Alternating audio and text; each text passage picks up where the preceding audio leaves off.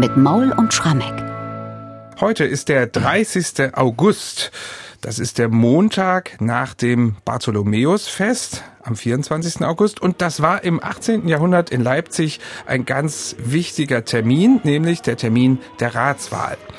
Der Thomaskantor hatte für die feierliche Umrahmung des entsprechenden Gottesdienstes zu sorgen und da ließ sich Johann Sebastian Bach in seinem ersten Dienstjahr gleich nicht lumpen und präsentierte die Kantate Preise Jerusalem den Herrn.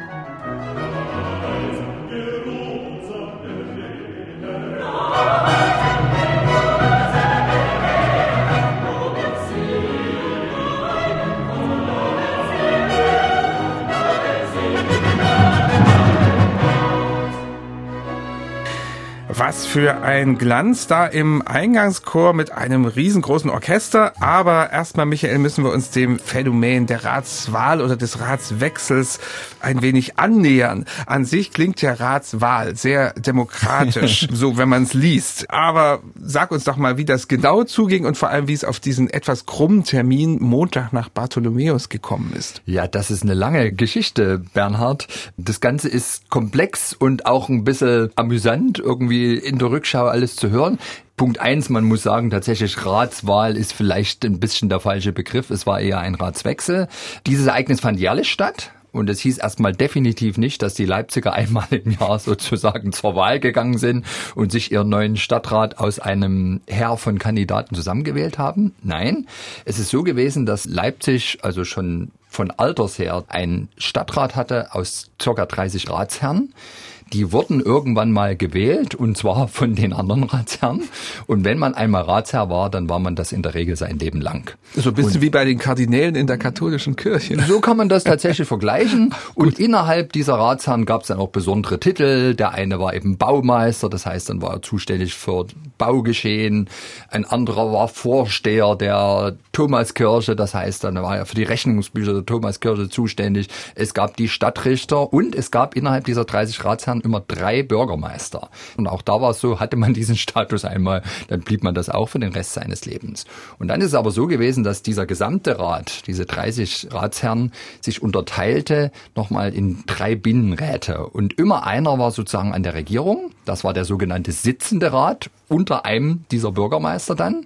Und die anderen, die kamen dann nur hinzu bei großen Ratsversammlungen, die also, was weiß ich, einmal im Monat stattfanden, wo dann ganz große, wichtige Entscheidungen getroffen wurden. Was passierte jetzt bei dieser Ratswahl am Montag nach Bartholomäe, Bartholomäustag, 24. August, also je nachdem, wie der Montag dann in dem Jahr fiel, war das dann irgendwann zwischen 25. und 31. August, dieser Termin. Da hat im Grunde dann ein neuer sitzender Rat, einer von diesen dreien, immer alternierend gegen das die Geschäfte aufgenommen. Und damit das Ganze natürlich mit Gottes Segen geschah, hat man das mit einem festlichen Gottesdienst begonnen. Es ist sehr ungewöhnlich, dass dieser Ratswechsel in der Stadt so mitten im Jahr stattfand. In vielen anderen Städten findet das am Anfang des Jahres statt, macht auch Sinn. Mhm. Und so ist es auch in Leipzig gewesen, bis in die 1620er Jahre hinein. Damals hatten aber die Ratsherren sich verzockt bei einem riskanten Finanzunternehmen. Sie haben nämlich der Stadt Nürnberg komplett auf Kredit super teure Anteile am Mansfelder Kupferbergbau abgekauft und da kam aber da Beginn des 30-jährigen Kriegs diese sogenannte Kipper- und Wipper-Zeit, wo plötzlich also unglaublich Inflation war, die Zinsen in die Höhe schossen und Leipzig von einem Tag auf den anderen zahlungsunfähig war. Und da hat der Kurfürst Leipzig unter Zwangsverwaltung gestellt. Und im Jahr 1634 hat es dann so lange gedauert, bis er dann mal diese Ratswahl bestätigt hat. Das musste nämlich auch immer noch passieren bis in den August. Und ab diesem Jahr hat man das dann eben dabei belassen, dass es immer so spät war. Mhm. Das ist die ganze Geschichte. Sehr schön. Ja. Und jetzt ist natürlich Pomp und Gloria angesagt. Jetzt 1720er Jahre, da ist Leipzig weit weg von dieser Zwangsverwaltung, die übrigens bis in die 1680er Jahre dauerte. Und jetzt feiert man das mit großem Pomp. Richtig amtlich immer eine Woche vorher geht der Stadtschreiber zum Superintendenten und bestellt eine Ratswahlpredigt, weil es ja kein gewöhnlicher Gottesdienst ist. Und der sogenannte Türknecht, der erscheint beim Kantor und bestellt die Ratswahlmusik.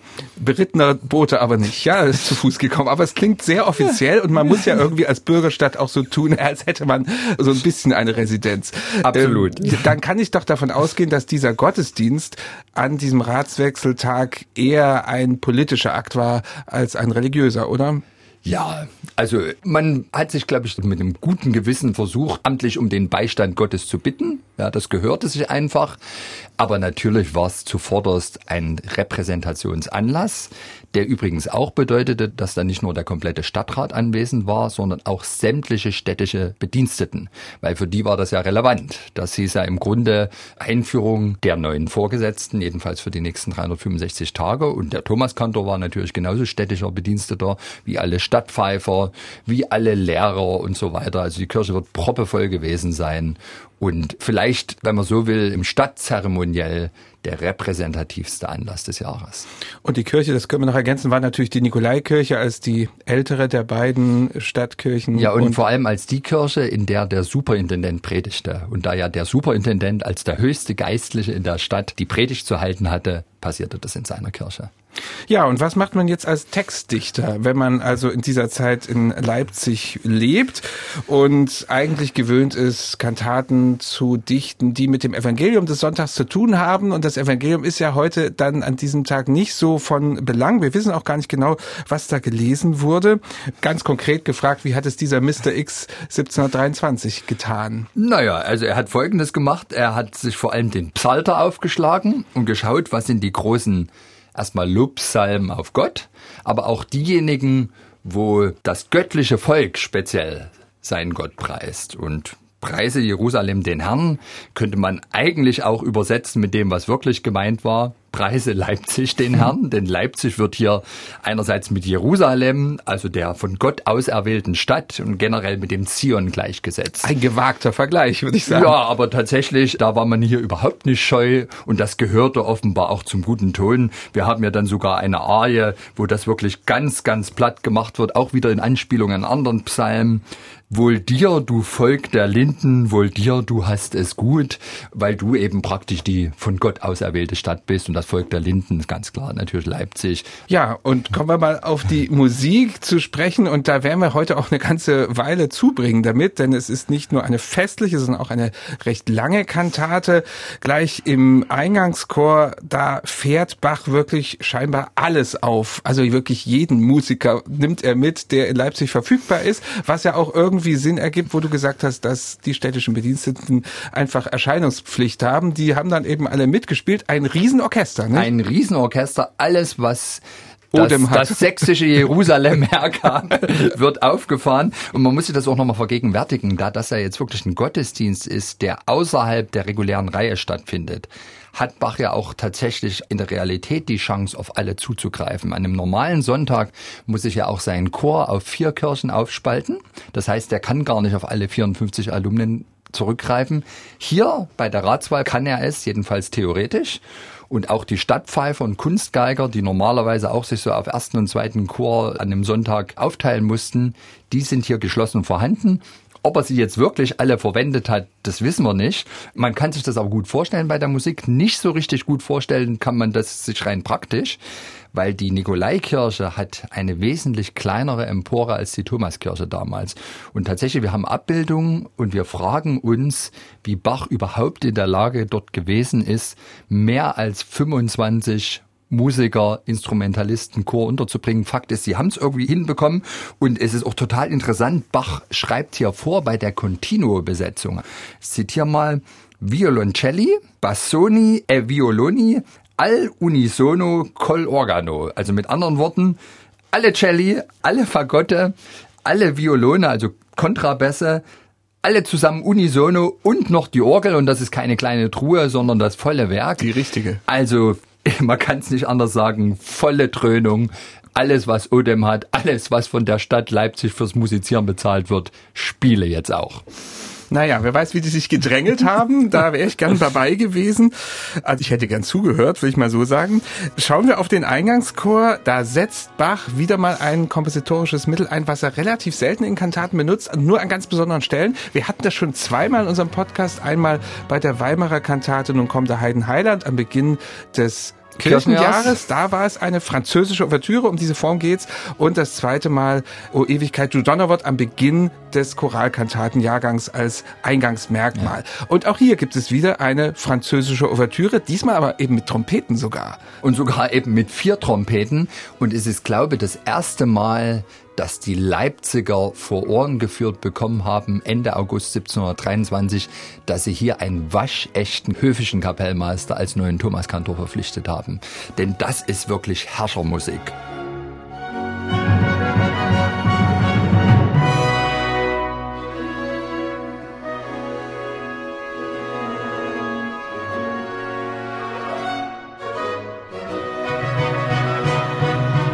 Das hätte einem August dem Starken als Geburtstagsmusik zur Ehre gereicht. Natürlich die Form der Ouvertüre, das leitet sich ja nun ab von französischen Vorbildern. Diese Form wurde ja von Lully am Hof von Ludwig XIV. geboren. Er eröffnete normalerweise die Opern, diese französische Ouvertüre in dem Augenblick, wenn der Sonnenkönig hineinkam. Und ich muss allerdings sagen, was Bach hier macht im ganzen Gestus, das ist eigentlich noch viel prächtiger, als ich es von dem Lully kenne. Also hier, denke ich, werden sich die Ratsherren zufrieden zugenickt haben und sagen, ja, wir haben, glaube ich, den richtigen ausgewählt. Und vielleicht auch Kritiker von großer theatralischer Kirchenmusik werden sich gesagt haben, hm, für das Ereignis durchaus angemessen. Und wir hören mal kurz in diese gewaltige französische Ouvertüre hinein, in deren Mittelteil, der ja immer schnell ist, dann der Chor eingeflochten wird. Ganz genial.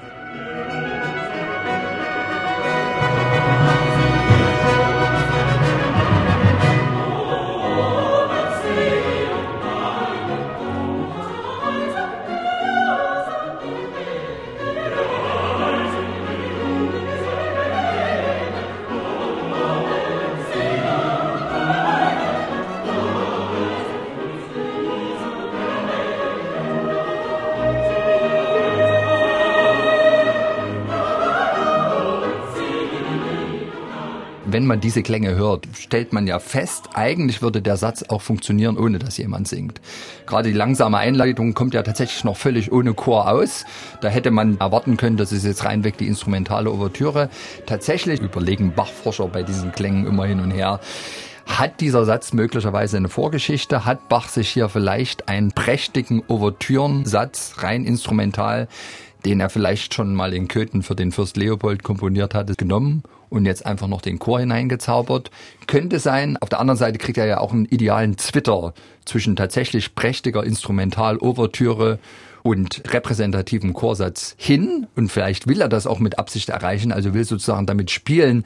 Ich veralbre euch jetzt erstmal. Ihr denkt, jetzt kommt eine rein instrumentale Ouvertüre, aber haha, ich bin sogar noch in der Lage, meine 54 Thomaner da singend hineinzuzaubern, zumal man guten Grund hat zu der Annahme, dass dieses große Festorchester, was man hier braucht, selbst ein Fürst Leopold in Köthen nicht aufbringen konnte. Und mit demselben Pomp, wie dieser Eingangschor beginnt, geht es weiter in der Kantate, zum Beispiel in einem Rezitativ, das ich hier unbedingt auch erwähnen muss, weil es so außergewöhnlich ist für ein Rezitativ, denn wo gibt es bei Bach nochmal ein Rezitativ mit gleich vier Trompeten? Da heißt es, so herrlich stehst du, liebe Stadt. Ja, also eine städtische Musik auch wieder, die ganz besonders auf Leipzig hinweist. Ja, und es geht ja sogar noch weiter. Also so herrlich stehst du, liebe Stadt, du Volk, das Gott zum Erbteil sich erwählet hat. Also das ist wirklich ganz hohes Regal und hier volles Blech. Es gibt, glaube ich, in Bachs Öffre kaum prächtigere, schepperndere Rezitative. Also das ist wirklich eine Lobhudelei auf Leipzig vom Feinsten. So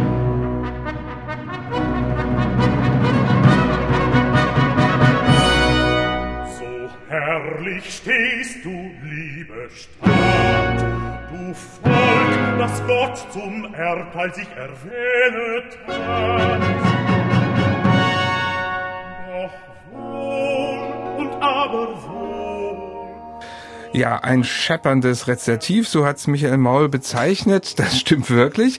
Aber Bach kann in dieser Kantate auch leiser. Es kommt zum Beispiel eine Altarie vor, wo Flöten mitwirken.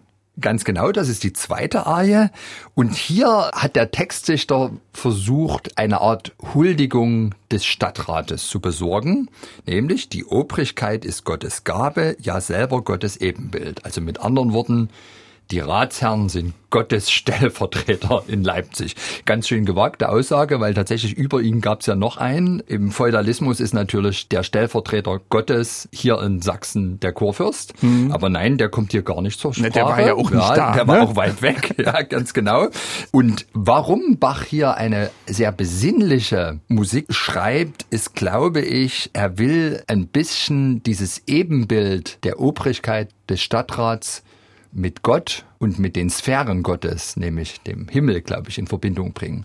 Und natürlich sind die Flöten in diesem Fall der Ausdruck für die Himmelsmusik. Und was ich erstaunlich finde ist, also wir haben ja diesen Eingangschor, der extrem prächtig ist, dann diese beiden Rezitative, das über was wir gerade sprachen, aber auch schon das erste, was genauso wuchtig daherkommt, gesegnet Land, glückselige Stadt, wo selbst der Herr sein Herd und Feuer hat. Wie kann Gott besser lohnen und so weiter?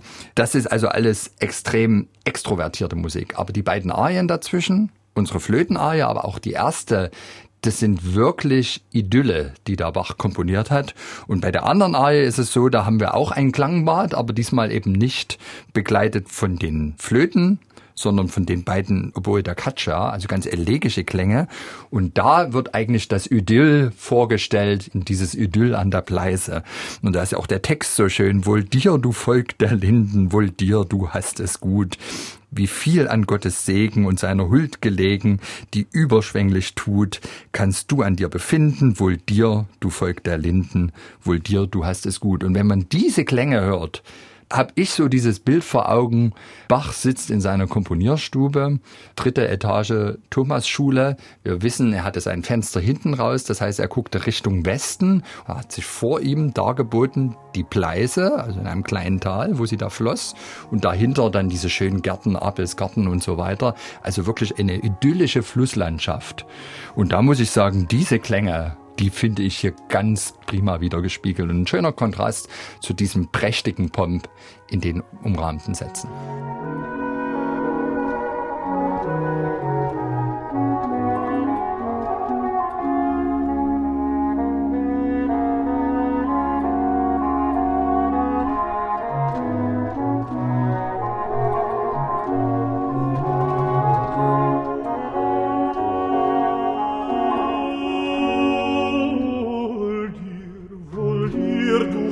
Volk dir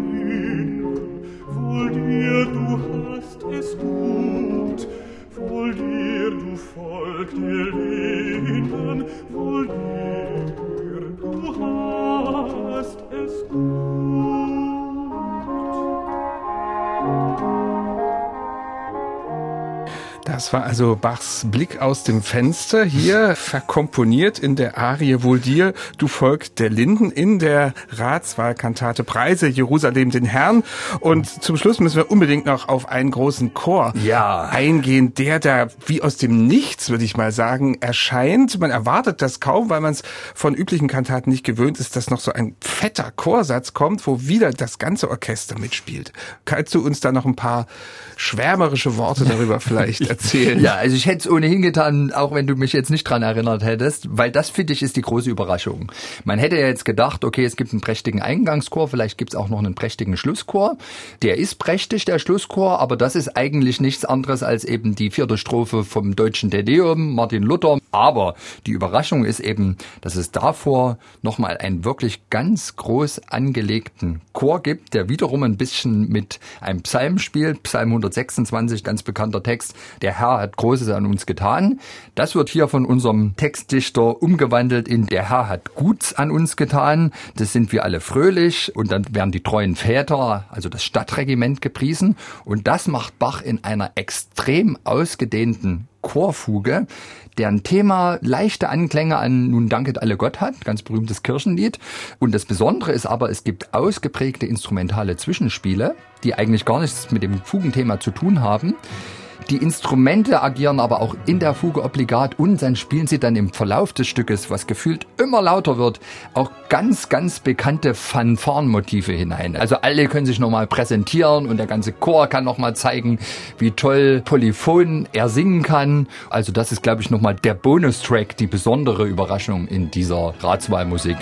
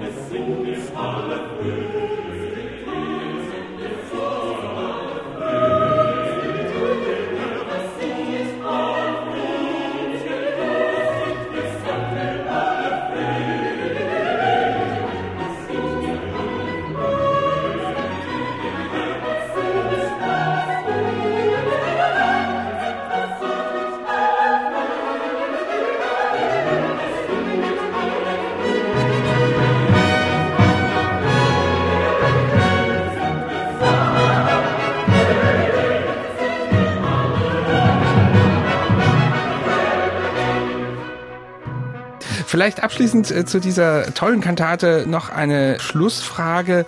Hat denn Bach in den folgenden Jahren, soweit wir das wissen, diesen Pomp am Ratswechseltag wiederholt oder ist das schon außergewöhnlich? Also man muss sagen, diese Kantate ist tatsächlich die am größten besetzte Ratswahlkantate, die erhalten ist. Erhalten haben sich vier Ratswahlkantaten, eine leider nur fragmentarisch, da fehlen einzelne Instrumentalstimmen.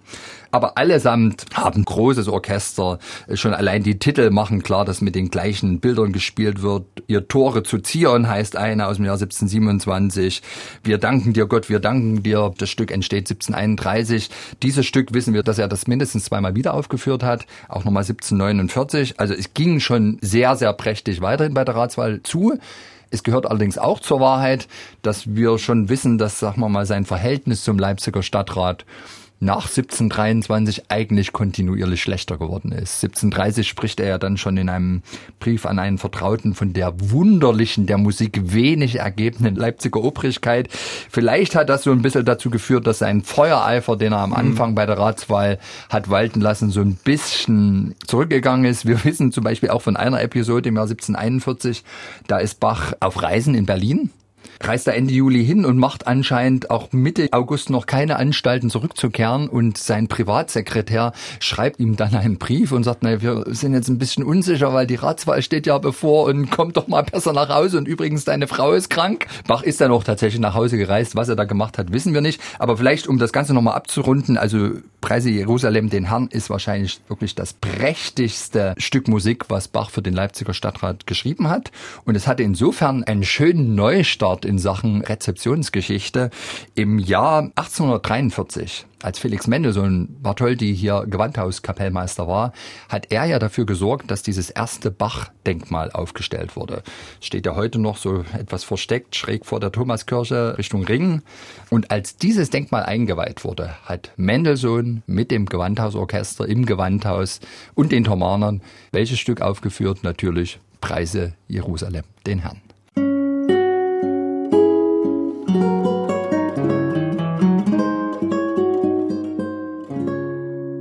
MDR Classic